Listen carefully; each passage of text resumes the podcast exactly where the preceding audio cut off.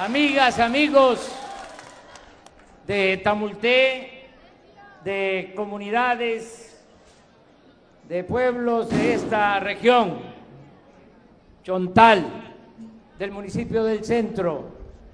Me da mucho gusto estar con ustedes de nuevo, porque he visitado Tamulté y todas las comunidades de esta región varias veces. Buenavista, Mira, Miramar, Tocual. Y también eh, Chilapa y Aztlán y Aniceto, Colochero, pero ya está ahí porque son varias las comunidades. A ver, eh, que levanten la mano los que tengan menos de 45 años. Bueno, Bájenla. Que levanten la mano los que tienen más de 45, ¿no sí? Bájenla. Pues los que tienen menos de 45 no habían nacido y yo ya conocía Tamulté de las sabanas.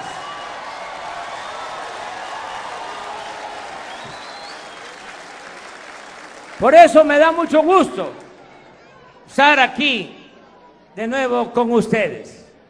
No perder la querencia. El que no sabe de dónde viene, difícilmente va a saber hacia dónde va. Este es mi origen, esta es mi tierra, esta es mi agua, por eso estoy con ustedes. No voy a fallarles.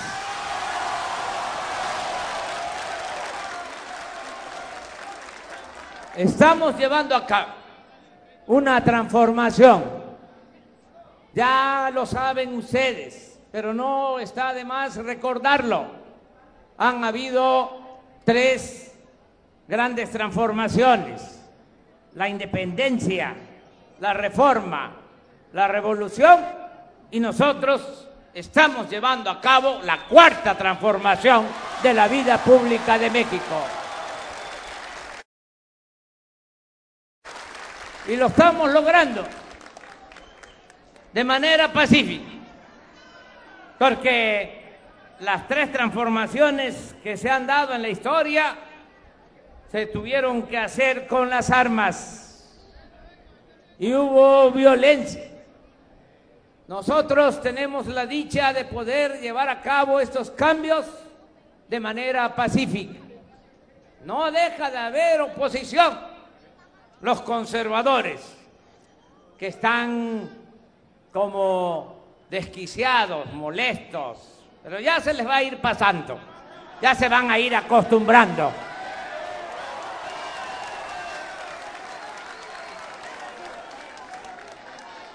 Vamos a transformar a México, entre todos, desde abajo. Y esto es posible porque se está aplicando una fórmula sencilla. No crean ustedes que muy compleja. Es nada más no permitir la corrupción.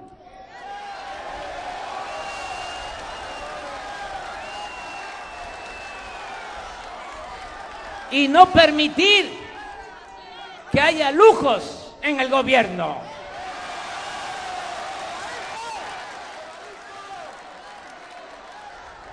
Esa es la fórmula. Y se va a acabar la corrupción. Ya comenzamos. Arriba. Ya puedo sacar el pañuelito blanco. Ya no hay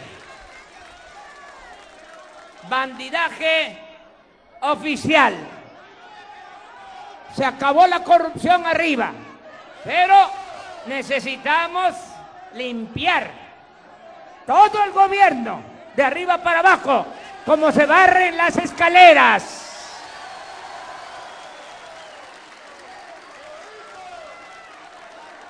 Y lo vamos a hacer. Cuando hay corrupción, no alcanza el presupuesto, no rinde. Cuando hay honestidad, el presupuesto rinde, alcanza. Eso es lo que se está demostrando. Tenemos presupuesto para atender las demandas del pueblo sin aumentar impuestos sin impuestos nuevos, sin endeudar al país, sin gasolinazos, solo acabando con la corrupción.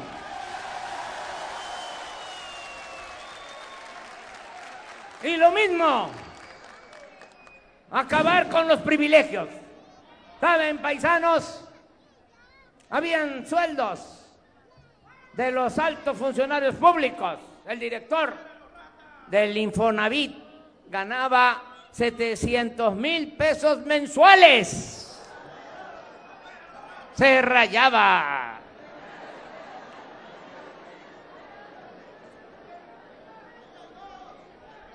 Ya hay una ley. Nadie puede ganar más que lo que recibe el presidente y yo me bajé el sueldo a menos de la mitad de lo que ganaba Peña Nieto sin compensaciones.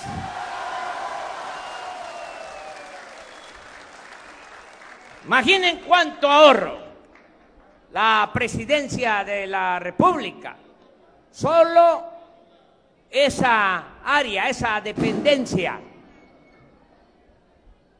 ejerció 3.600 millones de pesos en el 2018. ¿Saben cuánto ejercimos nosotros por la austeridad? 800 millones, 75% menos. Ahorros. ¿Y a dónde va ese dinero? Al pueblo. Se regresa al pueblo. ¿Saben, paisanos, cuántos cuidaban al presidente de la República? Ocho mil elementos del Estado Mayor Presidencial. Ya no hay Estado Mayor Presidencial. Esos ocho mil elementos pasaron a la Secretaría de la Defensa, a la Guardia Nacional, para cuidar al pueblo. Al presidente lo cuida la gente.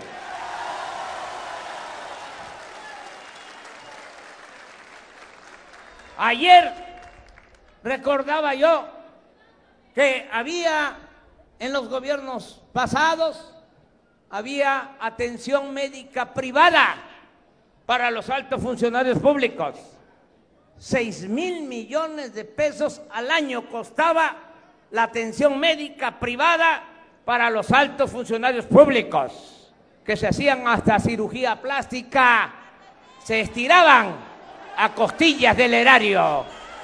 Se acabó. Ya no hay viajes en aviones, en helicópteros. Ya estamos vendiendo 72 aviones y helicópteros de lujo. Y se está vendiendo, se va a rifar el avión presidencial.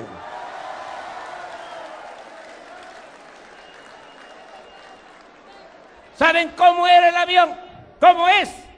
A lo mejor algún día, como va a regresar, porque ahora está en California, y vamos a invitar, vamos a invitar ya sea a niños o estudiantes que vayan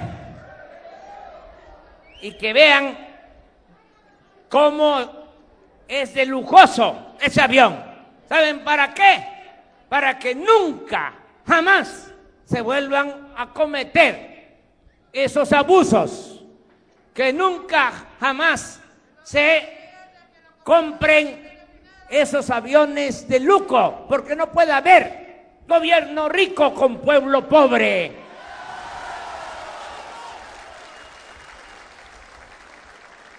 Se iba a pagar por ese avión 7 mil millones de pesos. Ya no va a ser así. El día 15 de septiembre se rifa. Ya a finales de este mes empiezan a distribuirse, a venderse los pedacitos. 500 pesos para sacar 20 millones. Van a haber 100 premios de 20 millones. Y lo que se obtenga de ese sorteo se va a utilizar para comprar equipo médico que hace falta en centros de salud, en hospitales.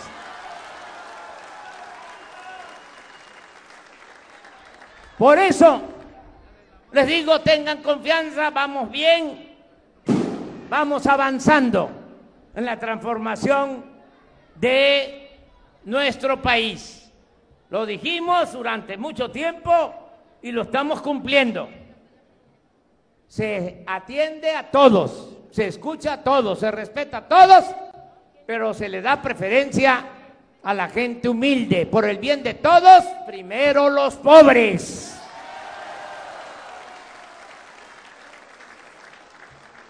Por eso los programas de bienestar llegan a todos. Puedo informarles que en todos los hogares de México,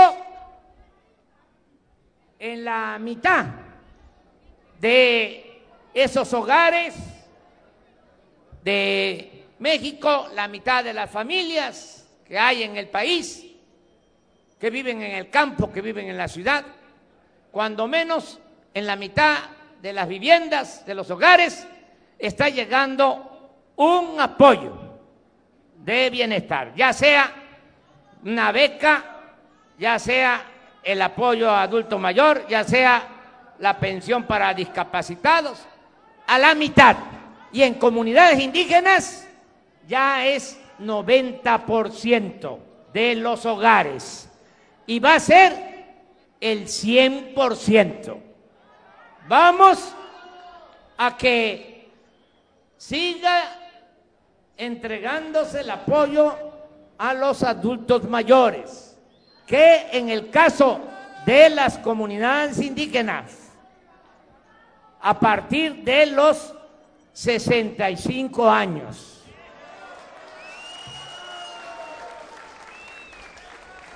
Hay problemas para la entrega porque no hay bancos en todos los pueblos.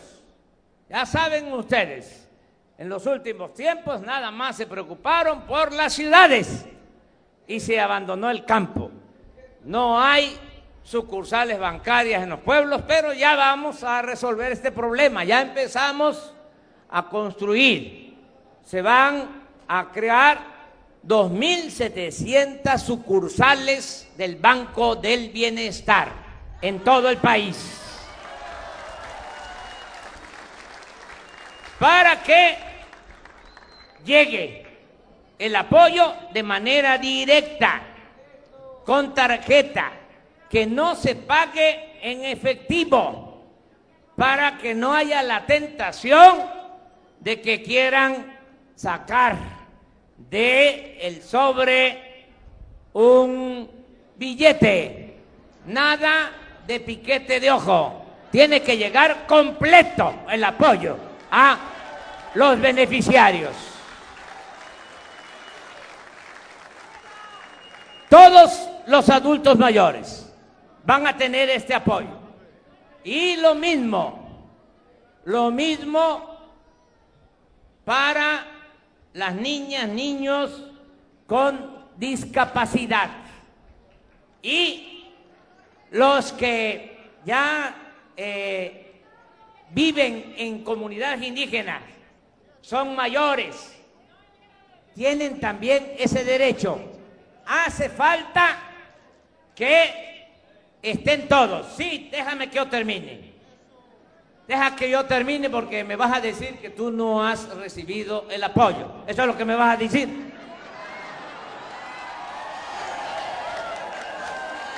Pero lo vas a recibir, es mi palabra.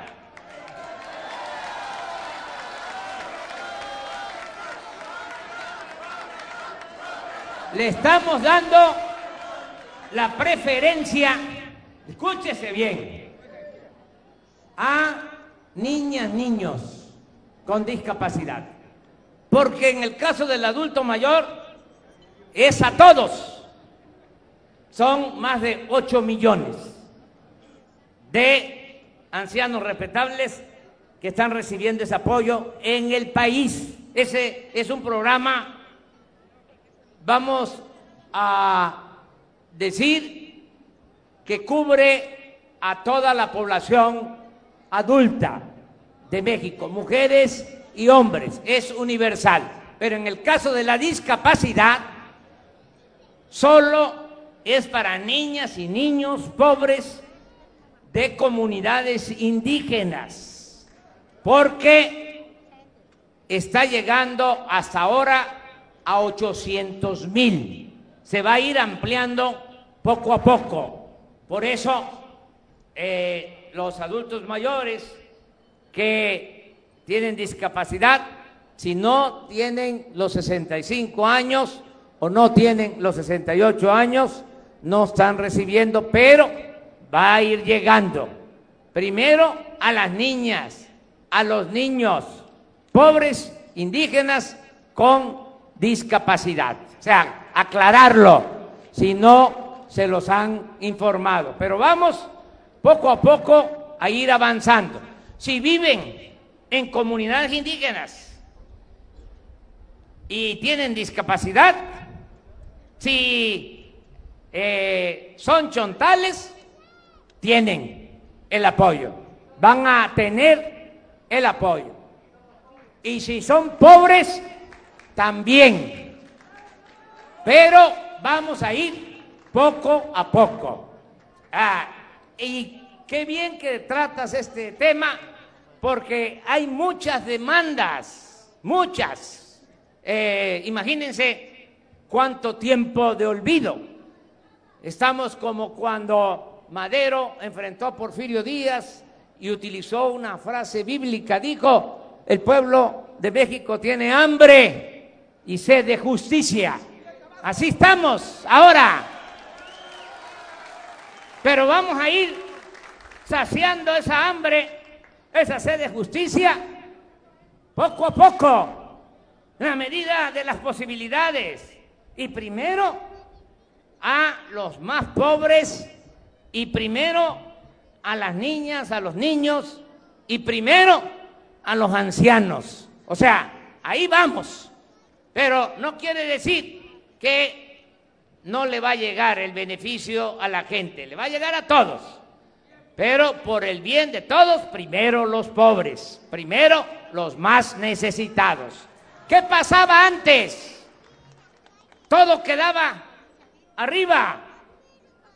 Solamente una minoría era la que se beneficiaba. Al pueblo ni lo volteaban a ver.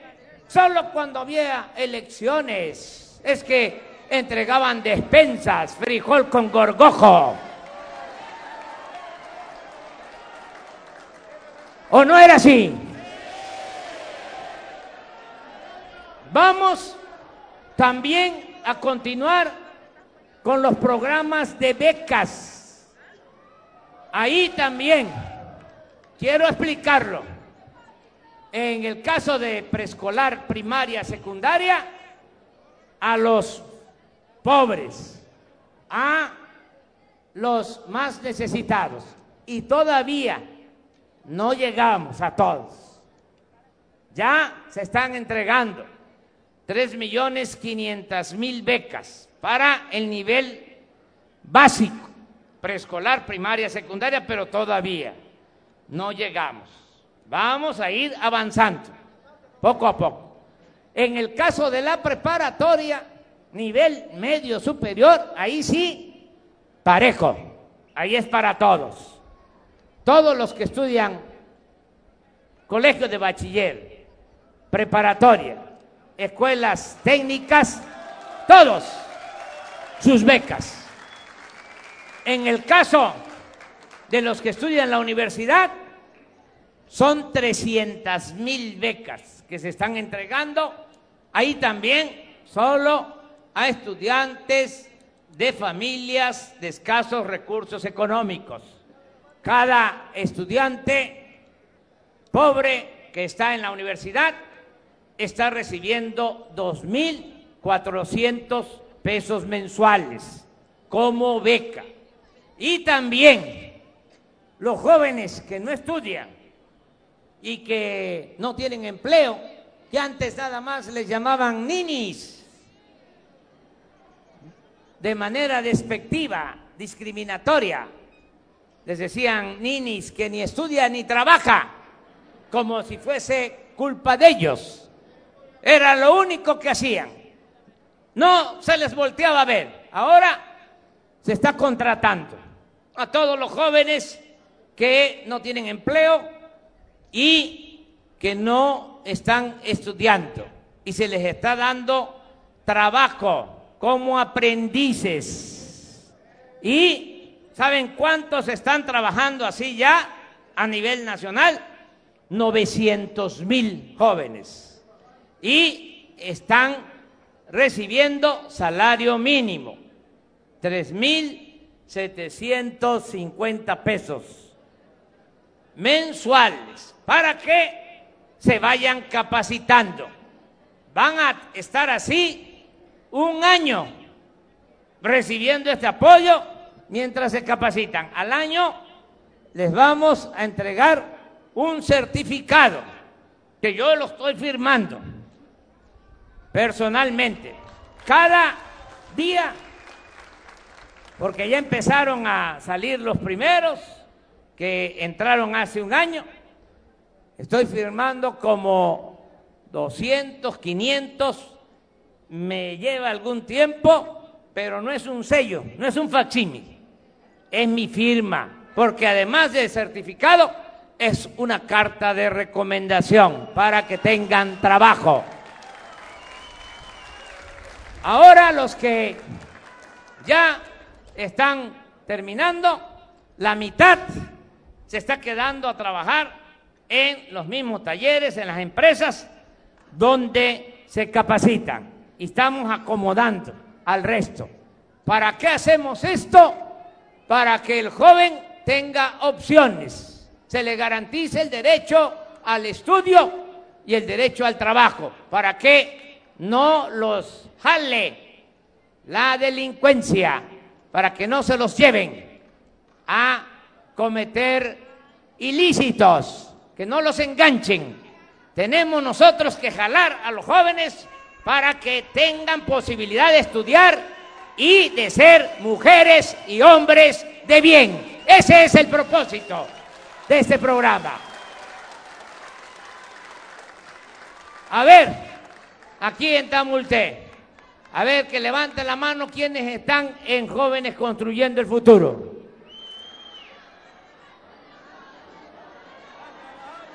Eso. Vamos también a seguir apoyando en el campo. Lo que era el procampo ahora es producción para el bienestar. Y lo mismo les va a llegar a ejidatarios, pequeños propietarios, su apoyo para la siembra de manera directa, su tarjeta. Nada de que yo soy de la organización campesina independiente Emiliano Zapata o Francisco Villa y dame a mí el dinero y yo lo voy a repartir. No, primo hermano. Eso ya se acabó. Directo el apoyo para que no haya soborno, para que no haya moche. Y va a continuar el programa también Sembrando Vida. y que se aproveche.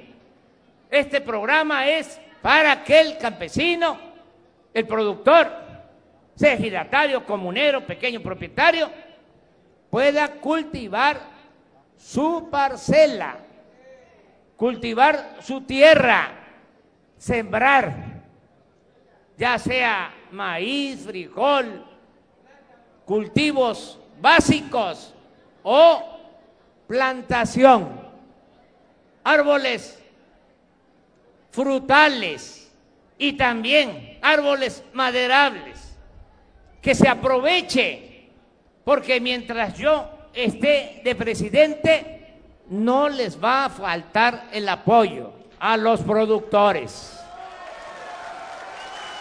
Pero ¿qué quiero?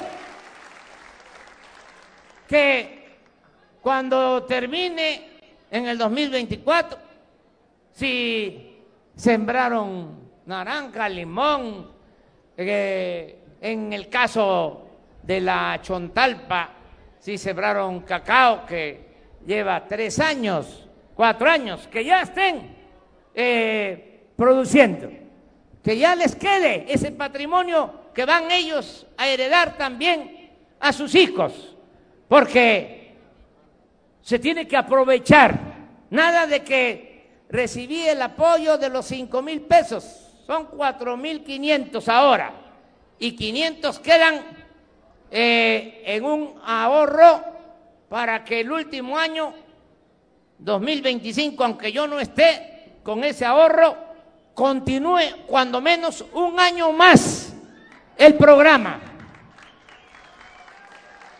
Y que ya, si es un cedro, un caoba, aunque tarda 30 años, que ya tenga 8, 10 metros, que ya no eh, les dé tentación de echarlo abajo, de echarle machete, de echarle hacha, que se quede ahí para el futuro.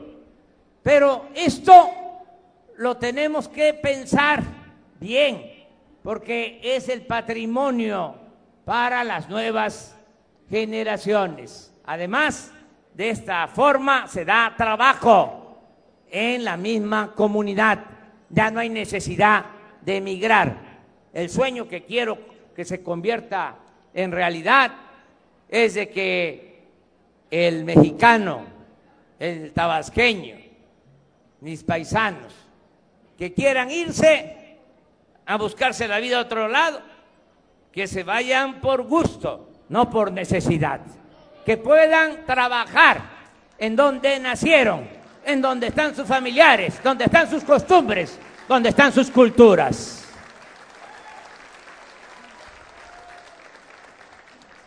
Todos estos programas van a continuar. Lo mismo, va a tener cada escuela su presupuesto. Ya no es de que el presupuesto para el mantenimiento de las escuelas va a pasar por muchas instancias del gobierno federal, del gobierno estatal, de los gobiernos municipales. No, es desde la tesorería de la federación a la escuela. Va a llegar el apoyo directo para el mantenimiento de todas las escuelas. Ya comenzamos con este programa. Son 190 mil escuelas en el país. Ya llevamos 26 mil y se están integrando los comités de padres de familia, madres de familia en cada escuela para que reciban el recurso que les corresponde. Si es una escuela pequeña, multigrado, en donde un maestro una maestra atiende seis grados y tienen hasta 50 alumnos, son 150 mil pesos por ciclo escolar que les va a llegar. Si tienen de 50 a 150 alumnos, 200 mil pesos. Si tienen más de 150 alumnos, 500 mil pesos. Para que los padres de familia en asamblea decidan qué hacer con ese presupuesto. Si van a mejorar los techos, si van a mejorar los baños, si van a pintar, arreglar los salones, si les alcanza para hacer un aula nueva.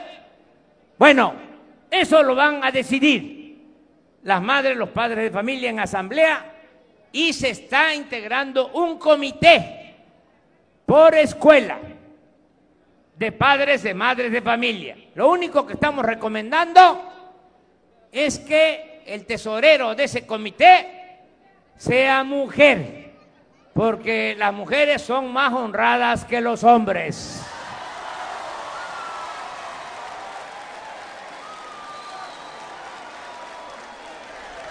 Y al que no le guste, que se vaya a volar en el avión presidencial.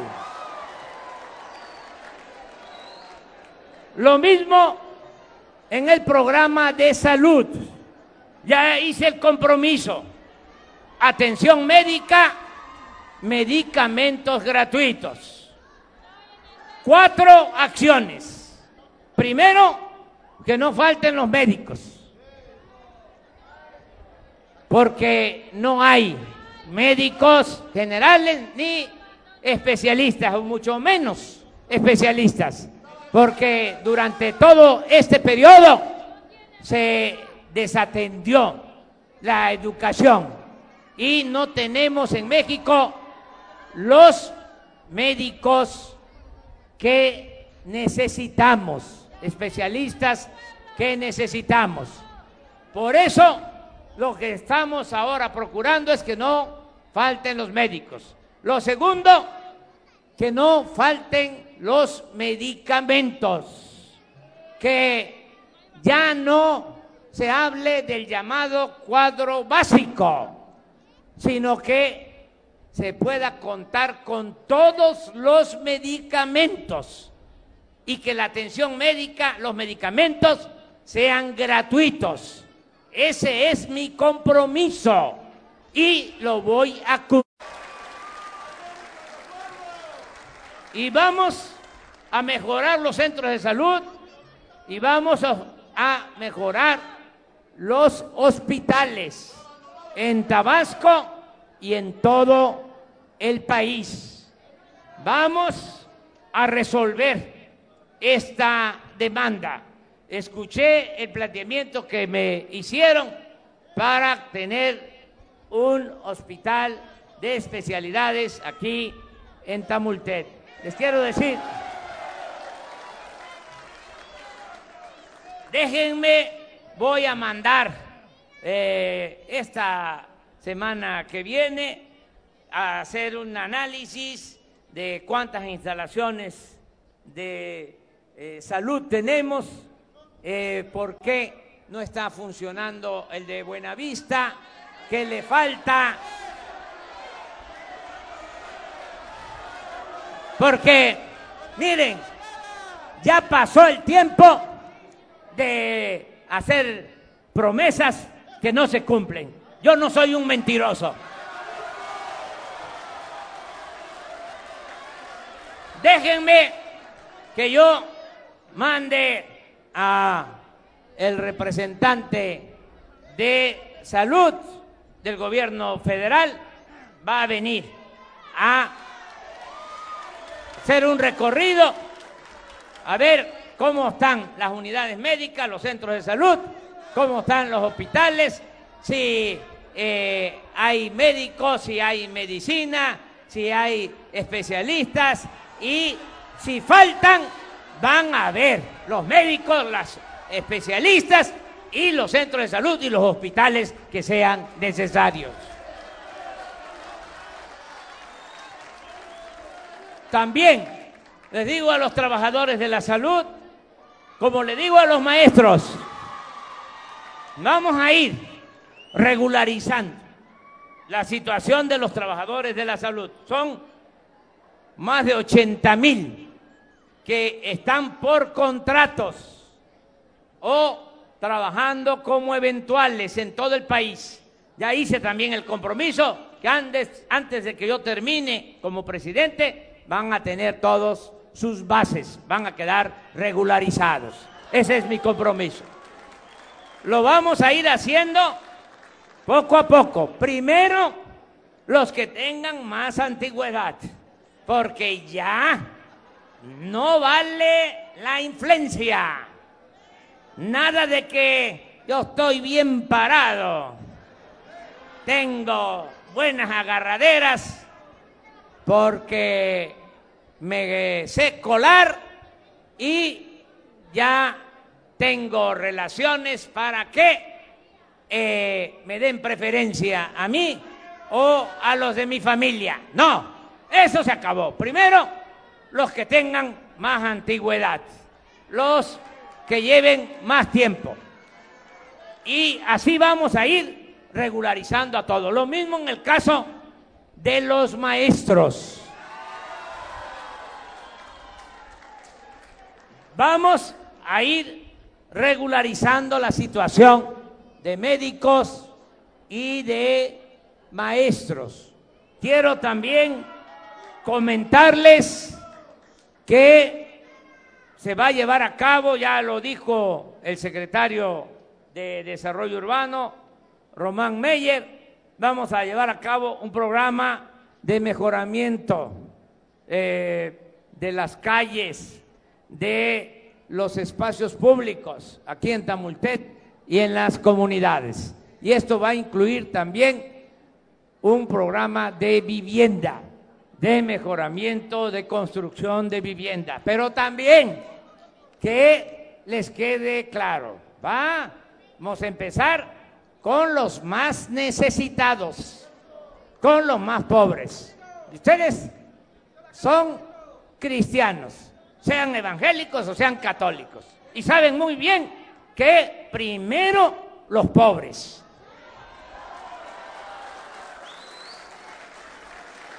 Nada de egoísmo, porque así es como se ha pervertido todo, porque nada más es para unos cuantos el beneficio, tiene que ser para todos. Y no tiene que importar el partido. ¿Se acuerdan cómo era antes? ¿Cómo nos las aplicaban a nosotros? Que si estábamos en la oposición, le decían a los que estaban a favor de nosotros, a ti no te toca nada, porque tú no estás en mi partido. ¿No ¿Se acuerdan de eso? ¿Y vamos a hacer nosotros lo mismo? No, no, es para todos, porque partido, como su nombre lo indica, es una parte, gobierno es de todos, es gobierno del pueblo para el pueblo y con el pueblo.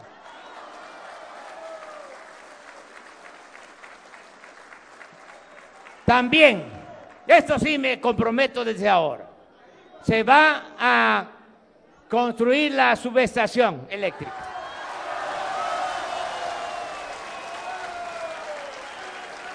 Eso lo autorizo.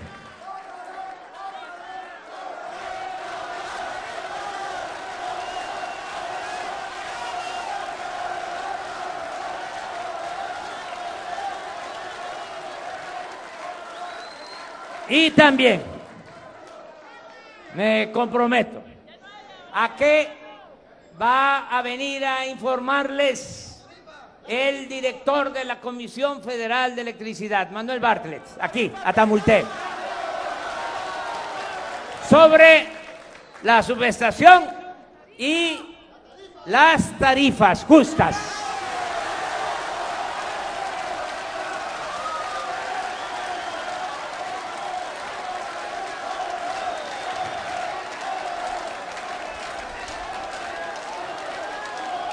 Miren,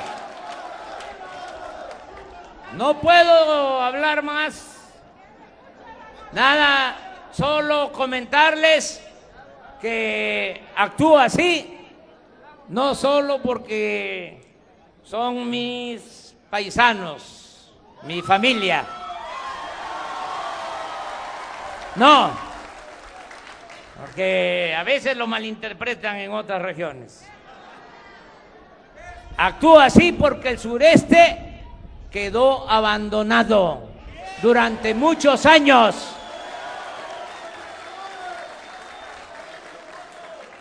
Aquí nada más se dedicaban a llevarse el petróleo y no había apoyo para la gente. El desarrollo era en el centro, en el Bajío, en el norte. Pues ya no va a ser así. Ahora es el tiempo del sureste de México.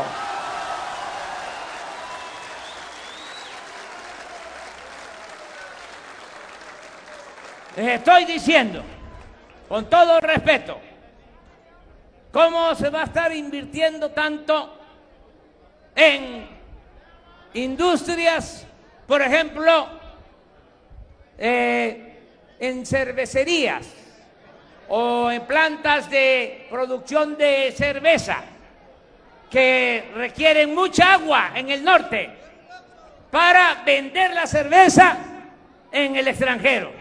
Se llevan el agua si ya en el norte no hay agua? Bueno, quieren permisos para que haya plantas eh, de cerveza en México, todos los permisos que quieran, acá en el sureste, donde hay agua, aquí sí.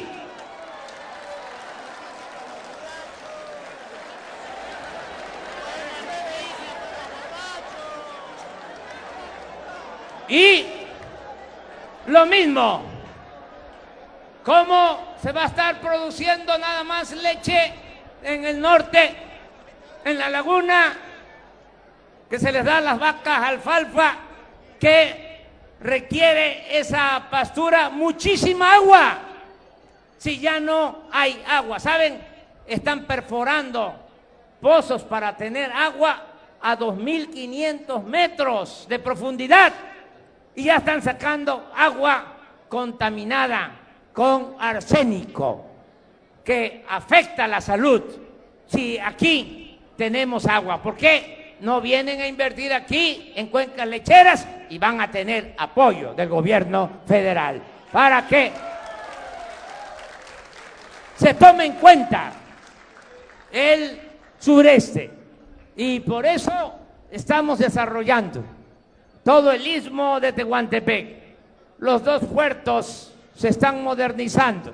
Salina Cruz, Coatzacoalcos, se va a modernizar la vía del ferrocarril de Salina Cruz a Coatzacoalcos para unir al Pacífico con el Golfo de México, los países de Asia con la costa este de Estados Unidos, como lo que hace el canal de Panamá. Nada más que acá con un tren de carga de contenedores, que va a llegar la carga de contenedores al puerto Salina Cruz y en un tramo de 250 kilómetros ya está esa carga en Coatzacoalcos para eh, ir a Estados Unidos.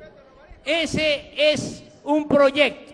Y otro proyecto importante para el sureste es el tren Maya. Vamos a construir 1.500 kilómetros desde Palenque, Escárcega, Campeche, Yucatán, Cancún, Tulum, Chetumal, Calakmul y Escárcega. Y eh, esa obra va a permitir que haya mucho trabajo en beneficio de la gente. Va a haber muchos empleos porque es una inversión de 120 mil millones de pesos. Y también les digo que vamos a rescatar, ya lo estamos haciendo, a Pemex, que ya lo habían dejado en una situación de abandono ya estaba a pique Pemex.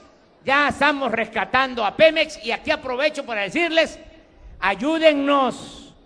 Si vienen a decirles de que no se permita la exploración del petróleo, no les hagan caso, porque lo que quieren es que fracasemos. Tenemos que sacar el petróleo porque así vamos a tener presupuesto suficiente para el desarrollo de Tabasco. Ayúdennos con eso, se los pido. Y vamos a seguir construyendo la refinería de dos bocas para no comprar la gasolina en el extranjero y tener nuestra gasolina. Y vamos adelante, paisanas y paisanos. Yo no quería hablar mucho porque todavía tenemos que ir a Nacajuca, eh, pero me piqué y además estoy muy contento de estar aquí. Muy contento. Y voy a regresar. Ya no va a ser en la próxima Tamulté porque tengo que ir a otro pueblo. Se ponen celosos. Y no quiero que haya celos ni sentimientos. Todos juntos, unidos por la transformación de Tabasco y de México. Que vivan los pueblos chontales de Tamulté de las Sabanas. Que viva la cultura chontal. Que vivan los pueblos del municipio del centro. Que viva Tabasco. ¡Viva México! ¡Viva México! ¡Viva México!